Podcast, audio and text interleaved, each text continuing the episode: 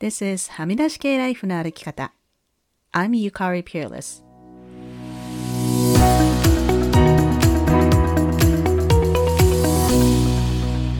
周りが決めた道からはみ出して自分だけの生き方をする人を応援するポッドキャスト。はみ出し系ライフの歩き方。Welcome to episode 201.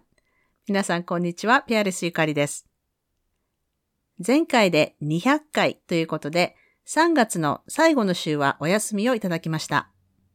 1週間お休みしてリフレッシュして、これからはハミライはシーズン5に入ります。いつも聞いてくださっている皆さん、本当にありがとうございます。ハミライ200回記念として、ビクトリアからプレゼントをお送りしますと言っていましたが、その当選者が決まりました。全部で26名の方に応募いただき、厳正な抽選の結果、3名の当選者が決まりました。当選者は、スマティさん、磯村エリカさん、大谷博恵さんです。おめでとうございます。後ほど住所確認のメールを送らせていただきますね。前回のエピソードで皆さんのコメントを紹介しましたが、エピソードの配信後にもたくさんメッセージをいただきました。全部読んでいます。本当にありがとうございます。そして、インスタグラムの方でもメッセージをいただきました。これは、マイコさんから。ゆかりさん、初めてメッセージさせていただきます。ポッドキャスト200回放送おめでとうございます。産後、社会とのつながりがなくなり、コロナ禍で孤独感を感じていた時に、ゆかりさんのポッドキャストに出会いました。声を聞くだけで癒され、勉強になる内容ばかりで、子育てが辛い日も片耳にエアポッドを入れて聞くとパワーが出て、毎日の励みです。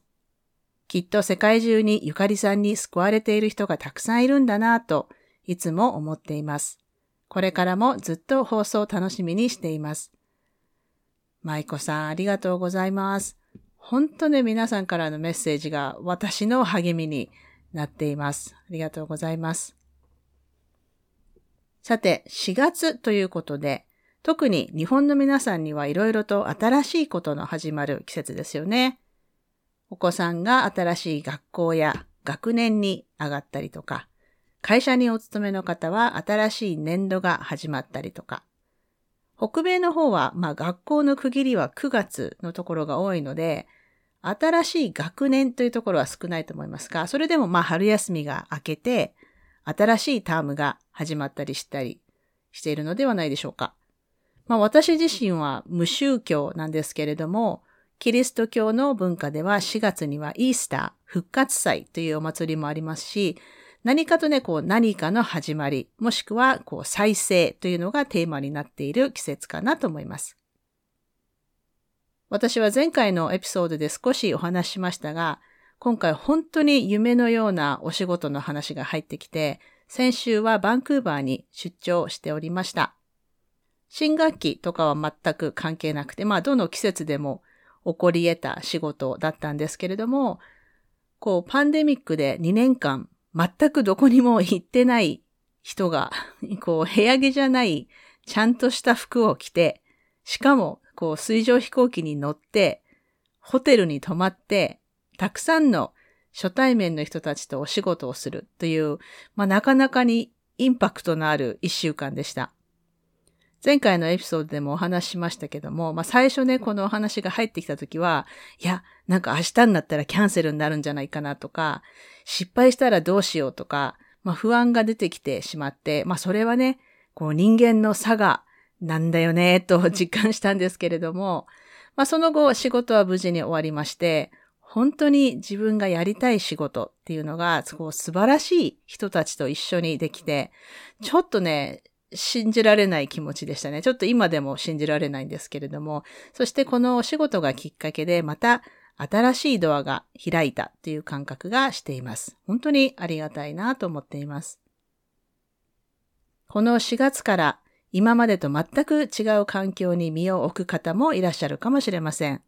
そして先が見えないことに不安を感じている人もいらっしゃるかもしれないですね。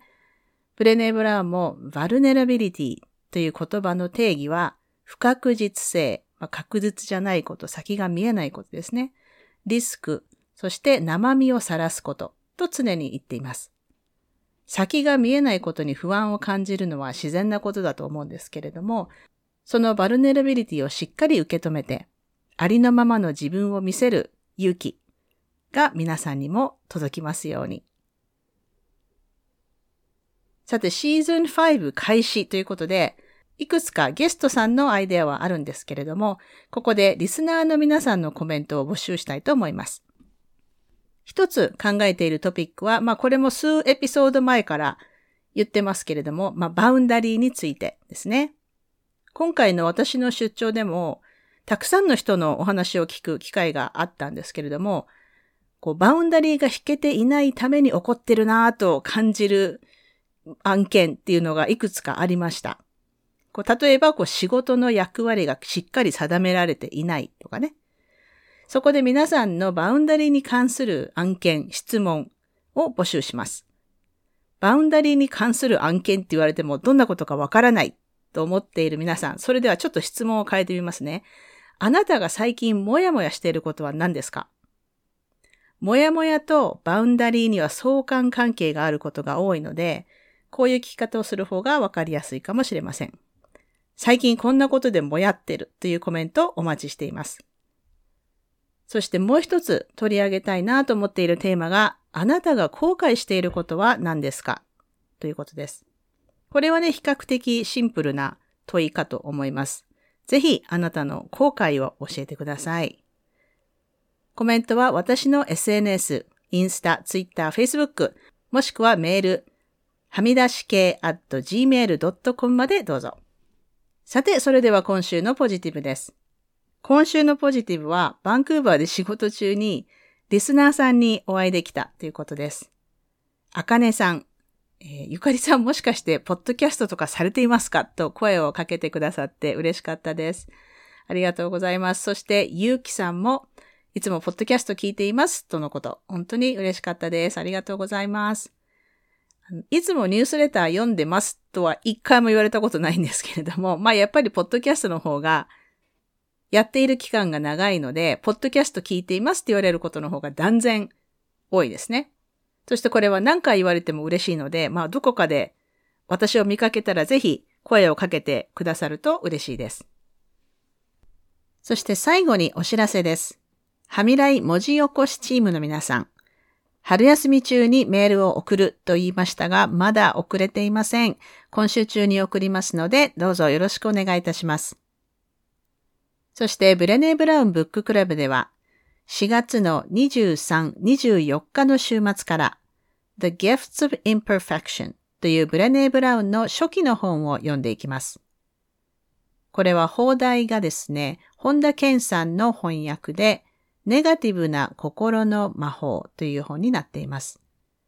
完璧主義や人と比べることをやめて心からの生き方をしようという本です。これは日本時間毎週日曜日の朝10時から、北米時間では土曜日の夕方6時 PST からとなっています。こちらは今半分くらいスペースが埋まっています。基本的に Facebook のグループを使って交流していくんですが、Facebook のアカウントを持っていなくても参加できますか？という質問を時々いただきます。もちろんです。Facebook を持っていない方にはメールで必要事項を連絡します。ブッククラブへのお申し込みはこのエピソードの詳細欄にあるリンクからどうぞ。それでは今週もお聞きいただきありがとうございました。はみ出し系ライフの歩き方はプロデューサー、ホストのピアレスゆかりが未譲渡のコースト整理主領域であるカナダ・ブリティッシュコロンビア州ビクトリアで制作しています。ハミライへの感想、ゆかりへの質問、ご相談、今週のポジティブ、今週のブレイブなどはぜひインスタのアカウントまでお寄せください。リンクはエピソードの詳細欄にあります。番組へのメールははみ出し系 at gmail.com でお待ちしています。番組へのサポートは PayPal もしくは月ごとのサポートは Patreon で可能です。いつもサポートしてくださっているパトロンの皆さん、ありがとうございます。そして新しくパトロンになってくださったボンジンさん、ありがとうございます。番組のスポンサーは随時受け付けておりますので、ぜひお問い合わせください。はみらいショップの URL はすずり .jp スラッシュはみ出し系です。またニュースレターも毎週サブスタックにて配信していますので、ぜひ詳細欄からご登録ください。ハミライを気に入ってくださった方は、ぜひお聞きのポッドキャストアプリにて、ハミライのレビューを書いていただけると嬉しいです。レビューを書いていただいた方には、ハミライステッカーをお送りしますので、住所を教えてください。さて、ここまで聞いてくださった方に今週の内緒話をお話します。今週の内緒話は、私今回のバンクーバー出張で生まれて初めて Uber と Uber Eats を使いました。もうビクトリアって田舎なんで Uber がないんですよね。まあ、今回使う機会は1回だけしかなかったんですけれども、まあ、Uber の方はあの5つ星の運転手さんで全く問題なし。ウーバーイーツはビクトリアにもあるんですけど、えー、コロナ禍で我が家の心配性の夫がおりますので、デリバリーサービスを使ってなかったんですね。で、まあ、まあ、バンクーバー到着した日に疲れてたので、美味しい和食のお弁当を配達してもらおうと思って注文したら、こう、お弁当、あの、何ですか、こう、プラスチックのお弁当箱っていうんですかね、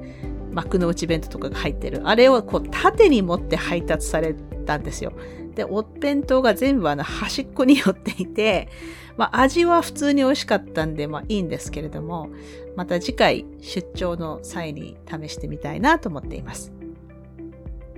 というわけで今週も黙らない女、黙らない人でいてくださいね。Be brave, be kind, but don't be silent. Your voice matters. Stay safe everyone and thank you for listening. Bye.